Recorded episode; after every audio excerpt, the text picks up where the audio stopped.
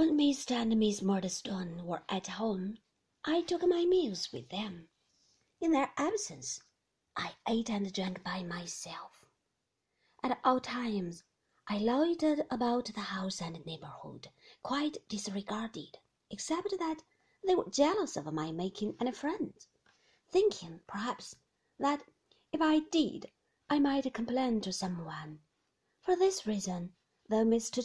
Often asked me to go and see him, he was a widower, having, some years before that, lost a little small light-haired wife, whom I can just remember connecting in my own thoughts with a pale tortoise-shell cat.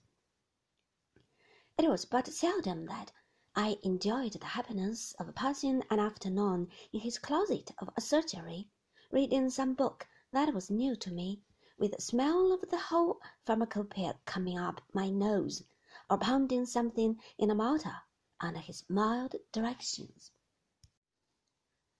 For the same reason, I did no doubt to the old dislike of her. I was seldom allowed to visit Peggotty.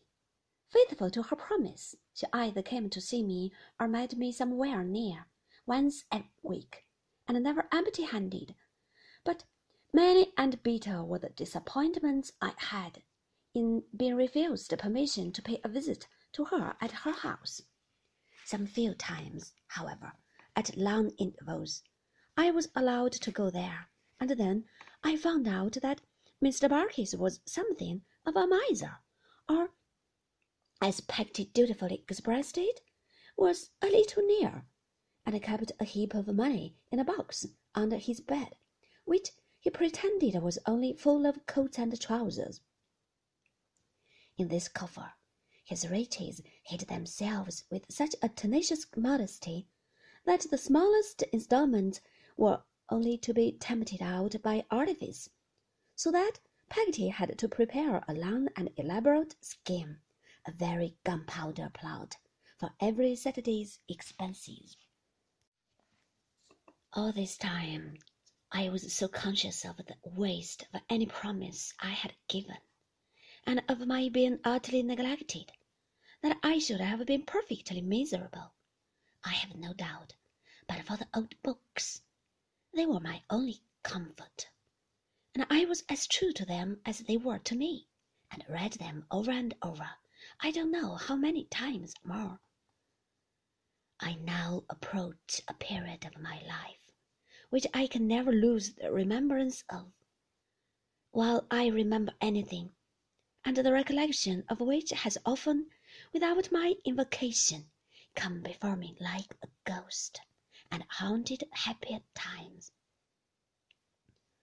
I had been out one day, loitering somewhere in the listless, meditative manner that my way of life engendered, when, turning the corner of a lane near our house, I came upon Mr. Murdstone walking with a gentleman. I was confused, and I was going by them, when the gentleman cried, "What, Brooks!" "No, sir, David Copperfield," I said. "Don't tell me you're Brooks," said the gentleman. "You're Brooks of Sheffield. That's your name." At these words I observed the gentleman more attentively, his laugh coming to my remembrance too. I knew him to be Mr. Quinion, whom I had gone over to Lowestoft with Mr. Murdstone to see before. It is no matter. I need not recall when. "And how do you get on, and where you been educated, Brooks?" said Mr. Quinion. He had put his hand upon my shoulder, and turned me about to walk with them. Did not know what to reply, and glanced dubiously at Mr. Murdstone. "He's at home at present," said the latter. "He's not been educated anywhere. I don't know what to do with him. He's a difficult subject." That old double look was on me for a moment, and then his eye darkened with a frown, as it turned, in its aversion, somewhere. "Hum!"